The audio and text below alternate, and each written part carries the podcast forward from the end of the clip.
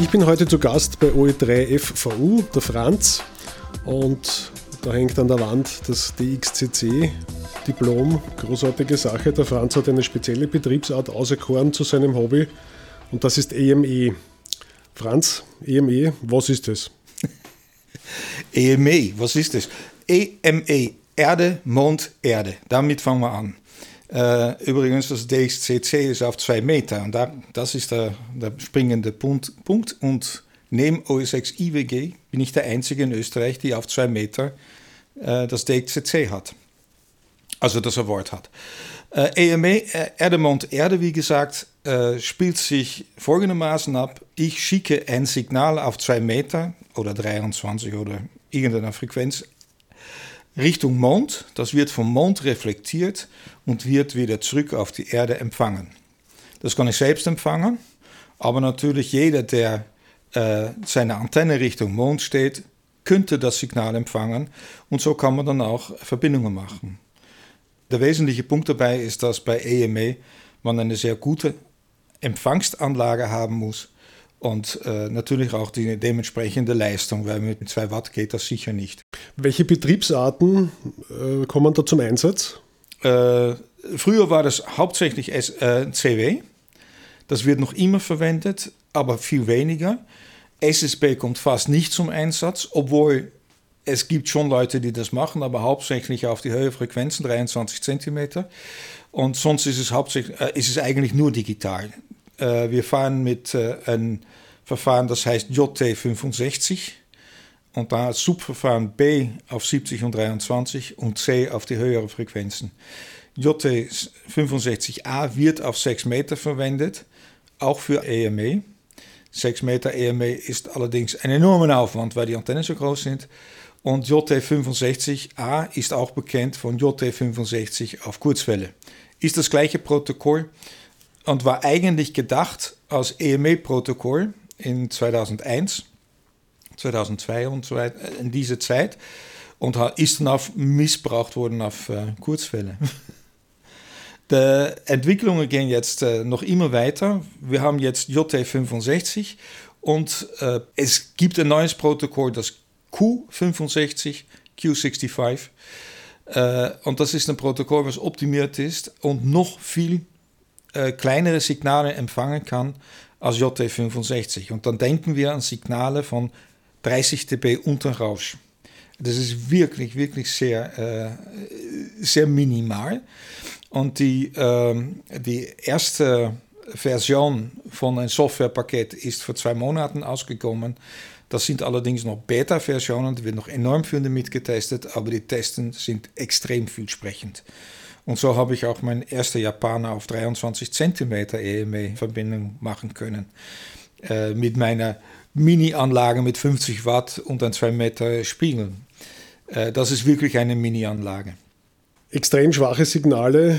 Wie findet man da überhaupt eine Gegenstation? Gibt es da ganz schmale Fenster, auf denen gerufen wird? Nein, eigentlich nicht. Es, es ist äh, äh, eigentlich nur per äh, SCAT zu machen. Also es werden äh, Termine vereinbart, weil, weil die Signale so klein sind, hört man sie nicht. Und das war sicher bei CW und SSB war das natürlich ein Problem, äh, weil die Filter so klein müssen, dass man schnell drüber wegdreht. Also wird da ein Skat gemacht und seit die Einführung von JT65 gibt es auch spezielle Software und spezielle Empfänger, die einen Teil vom Spektrum auf 2 Meter oder 23, 70 äh, der, äh, anzeigen auf dem Bildschirm mit einem Wasserfalldisplay. Und dann kann man die Signale wahrnehmen im Wasserfalldisplay. Also da kann man sehr wohl CQ rufen und von jemand angerufen werden. Hören tut man sie nicht, die Signale, aber sehen tut man sie dafür am Computer. Auf welchen Frequenzen wird hauptsächlich EME betrieben? Ich schätze mal, dass die meiste Aktivität auf 23 cm und 2 Meter ist. 70 ist etwas schwieriger. Und dann gibt es höhere Frequenzen bis zu 48 Gigahertz werden EME-Kursos äh, gemacht. 6 Meter ist nur für die wirklichen Spezialisten, weil da braucht man wirklich Platz, damit man äh, vier Jagis für 6 Meter hinstellen kann. Und wenn man bedenkt, dass meine Jagis, ich habe 4 mal 14 Element stehen, dass die viereinhalb Meter auseinanderstehen bei zwei Metern. Da kann man so ungefähr sagen, dass die Antennen zwölf Meter auseinanderstehen müssen, sowohl horizontal als vertikal, für sechs Meter. Naja, wer hat einen Platz dafür? Ich nicht jedenfalls. Übrigens, in diese Bereiche, da, die ich genannt habe, also 70, 23, 2 Meter und so weiter, ist im Bandplan definiert, wo diese EME-Kurse stattfinden. Und äh, es ist natürlich sehr schön, dass man dann die Frequenzen auch frei halt, hält für diese, äh, für diese äh, Propagationaktivitäten, weil man hört nichts und man stört sehr leicht die Stationen, die äh, damit beschäftigt sind. Punkto Antennenformen, du hast gesagt, gestockte Yagis etc. Ab welchen Frequenzen werden Spiegel eingesetzt? Üblicherweise ab 23 cm, aber es gibt natürlich immer Ausnahmen. Ich meine, da gibt es in, in, in, der Schweiz eine Station, der verwendet sogar einen Spiegel auch auf 2 Meter. Wir reden dann über, über einen Durchmesser von 10 bis 15 Meter. Es gibt äh, auf 23 viele Stationen, die mehr als 7 Meter Spiegel haben. Äh, ich selbst gesagt, 2 Meter ist ja ein Mini-Spiegel. Aber, aber es geht. Ich habe äh, mittlerweile, ich glaube, 13 oder 14 Stationen arbeiten können mit meiner Mini-Anlage. Und äh, ja, was ich brauche, ist ein guter äh, Verstärker, damit ich Leistung machen kann. Weil Empfang, Empfang ist das Problem nicht bei mir. Senden ist das Problem derzeit noch. Ja, und es gibt natürlich auch Leute, die haben die Möglichkeit, professionelle Antenne zu verwenden, so wie in den Niederlanden, Niederlande eine Antenne von 25 Meter Durchmesser. Da kann man wirklich perfekt äh, Verbindungen machen. Damit sind sogar über Mond ähm, äh, SSTV-Verbindungen äh, gemacht. Äh, es gibt äh, Leute, die bauen ihre eigene Spiegelantennen. Ein gutes Beispiel ist OE5 JFL, der einen 7 Meter Offset-Spiegel selbst entworfen und gebaut hat. Allerdings für 23. 23 Zentimeter. Und ich weiß nicht, ob, andere, ob er andere Frequenzen auch verwendet. Das kann ich nicht sagen. Zwei Meter hat er vier Yagis, das weiß ich. Wenn man wirklich etwas tun muss, muss man bedenken, dass man bei Erde, Mond, Erde eine Polarisationsdrehung hat. Also es kann gut sein, dass man ein Signal horizontal wegsendet und es vertikal vom Mond zurückkommt. Die Gründe lasse ich einmal in Mitte. Das sind sowohl äh, astronomische als Errichtungsprobleme und so weiter, die das verursachen. Deshalb habe ich vier Kreuzjagis. Also insgesamt habe ich dann 4 mal 28 Elemente. Das ist ziemlich viel. Die Signale von vertikal und horizontal kommen separat runter, werden in einen speziellen Empfänger gemischt, gehen dann zum Computer und da werden sie ausgewertet. Und da kann ich auch am Computer sehen, wie die Polarisationdrehung ist. Und das ist sehr lustig während ein QSO, weil da kann man wirklich sehen, dass die Polarisation von, von 90 Grad 130, 150, 180 Grad ist. Und das, das hat man auf zwei Meter relativ langsam. Und je höher die Frequenz ist, je schneller diese Rotation ist. Und deshalb wird eigentlich ab 23 cm nur zirkuläre Polarisation verwendet. Damit ist das Problem erledigt. Ich versuche mir das jetzt vorzustellen. Also du hast die beiden Polarisationsebenen, sind die Antennen selbst passiv verkoppelt und kommen dann als horizontal-vertikal zu zwei ja. Empfängern herunter. Ich habe zwei Viererkoppler oben. Da kommen die vier Antennen, die, die Polen von den vier horizontalen zusammen und die Polen von den vier vertikalen. Dann geht es zu einem sehr guten Antennenverstärker äh, mit sehr niedrigen Raufstrahlzahl und hoher Verstärkung. Und niedrige Raufstrahlzahl muss man dann denken 0,13, 0,16 dB. Weil es geht dann sowohl zu meinem normalen 2 Meter Empfänger als auch zu diesen speziellen äh, Empfänger, die beide Polarisationen auf einmal verarbeiten kann. Das heißt, das ist kein Standard-Funkgerät, wie wir es aus dem Scheck kennen, üblicherweise, wie man es kaufen kann, ein 2,70 Meter äh, ICOM 9700 oder so ähnlich. Nein, was, Standard, was wir Standard verwenden könnten, ist so ein SDR-Play, wenn man zwei Eingänge hat. Das gibt der SDR-Play 2, glaube ich, dann wäre das möglich. Wichtig ist nämlich, dass die ähm, dass die Signale in Phase verarbeitet werden müssen. Und das bedeutet, dass man ein Local Oscillator hat und die, die beide Mischer ansteuert, damit die Mischer in Phase das Signal verarbeiten. Weil sonst, äh, man kriegt zwei Local Oscillator nie, nie so gleich, dass die Phase äh, gleich bleibt dazwischen. Also kann man das nur mit einem machen. Ja, und das ist ein spezieller Empfänger. Die, äh, es gibt mittlerweile drei oder vier Firmen, die das in sehr kleine Auflagen bauen. Spielt es eine Rolle betreffend dem Signalrauschverhalten, ob der Mond von der Sonne beleuchtet wird? Ist Betrieb bei Tag und Nacht möglich? Ja, äh, beide, beide Fragen sind mit Ja zu beantworten. Ähm, bei Neumond steht der, Sonne in, steht der Mond in Richtung Sonne. Per Definition, weil der wird ja an der Hinterseite angeschienen. Das bedeutet, dass meine Antenne Richtung Neumond auch Richtung Sonne stehen. Die Sonne rauscht. Damit ist das Rauschen äh, das Signal überlegen. Und das bedeutet, dass man entweder ein sehr starkes Signal braucht oder dass man, ähm, naja, Fußball spielen geht oder was. Jedenfalls, andersrum ist das nicht der Fall. Wenn, wenn die Sonne die Mond bescheint, also dass es äh, Vollmond ist, dann ist der Mond in ein stilles Teil vom, vom All und das Rauschen, was verursacht wird durch das bisschen Licht, was da ist am Mond, ist unerheblich. Da gibt es Leute, die das messen können, aber nicht auf zwei Meter, sondern wirklich auf hohe Frequenzen. Aber da muss man schon eine sehr große Anlage haben. Ich kenne Leute, die den, die Antenne ausrichten auf ein Rauschen vom Mond. Na, das sind immer sehr wenige, die das, die das können. Ich jedenfalls nicht. Und das andere ist, eine Verbindung kann nur dann stattfinden, wenn man eine Sicht auf den Mond hat.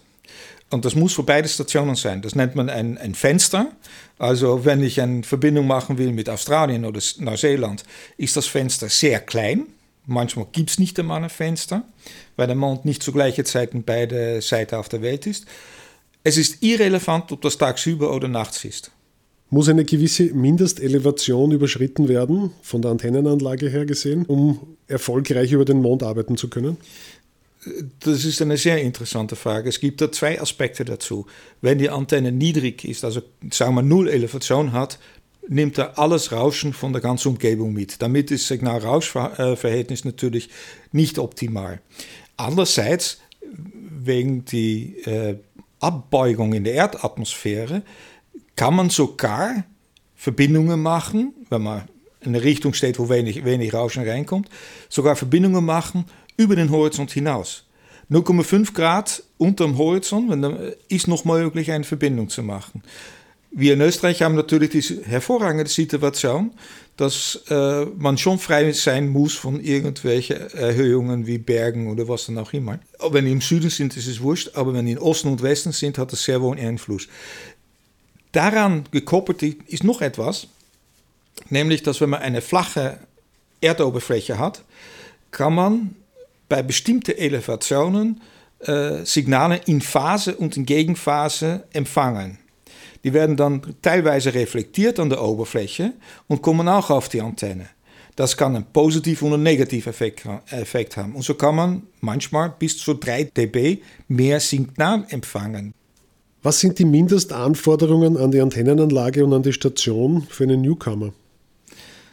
Die Mindestanforderung ist, ist etwas schwierig zu definieren, wenn man in ein ruhiges Umfeld ist, und das ist man in Wien nicht, weil ruhig heißt wenig Rauschen, äh, reichen schon ein neun Element und der Vorverstärker und ein ganz normaler 2 Meter Empfänger oder äh, 70 oder 23, was man da auch zur Verfügung hat um die ersten Signale zu empfangen. Und der Empfänger an sich ist wesentlich unwichtiger, als man glaubt, weil das Systemrauschen ist maßgebend und das wird hauptsächlich bestimmt vom Rausch, Rauschzahl der Vorverstärker. Also ohne Vorverstärker würde ich das sicher, ja, man kann es probieren, aber da würde ich keine Garantie geben, da irgendetwas zu empfangen. Aber mit Vorverstärker sollte das kein Problem sein. Äh, aber nur beim Mond Aufgang und Untergang. Das ist eh klar. Wenn man da Elevation hat, dann ist es natürlich nicht, nicht zu tun. Und wenn man ein bisschen Glück hat, hat man da diesen Ground Gain dabei und äh, dann hat man noch einmal 3 dB extra. Und wenn man das einmal gehört hat, dann muss man natürlich auch etwas senden. Und senden fangen wir an mit, mit 100, 150 Watt, aber nur mit den ganz großen Stationen. Und da denke ich einmal an HB9 Quebec mit seiner glaube 14 Meter Antenne Durchmesser. Da ist eine der größeren Stationen und es gibt mehr Stationen, die wirklich sehr guten Empfang haben. Und da kann man sicher übers Web oder übers Internet äh, einen Skat machen und da werden die Leute versuchen, sie zu arbeiten. Die kleinste Station, an die ich gearbeitet habe, war eine äh, Station aus Brasilien mit 4x9, 4x9 Element und nur 50 Watt. Beziehungsweise, und da bin ich schon ein bisschen stolz drauf, Cocos Keeling und Christmas Island. Das war eine, äh, eine äh, australische Station, die unterwegs war, mit einer 13-Element-Antenne und 300 Watt. Das sind keine, keine Unmöglichkeiten, mit einer relativ kleinen Station zu arbeiten. Natürlich muss man da die richtige Zeit erwischen, weil ein Mondmonat, also 28, noch etwas Tage, äh, da gibt es verschiedene Zeiten, dass das Rauschen aus dem All bzw. Von, äh, von der Sonne so groß ist, dass die meisten EME-Stationen nicht einmal das Equipment einschalten.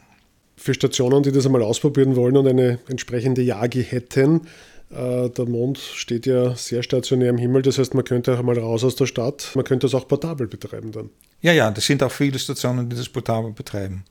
Das sind, äh, und der, der, äh, die D-Expeditionen, die wirklich für EMA unterwegs sind, die haben zwar viel Leistung, aber die Antennen sind relativ klein. 2x10 Element. Und das ist nicht übertrieben groß. Das, das kann eigentlich jeder machen. Natürlich haben die gute Vorverstärker, natürlich haben die gutes Kabel. Ich meine, das sind alles Voraussetzungen. Man muss natürlich die Station auslegen auf äh, besten Empfang.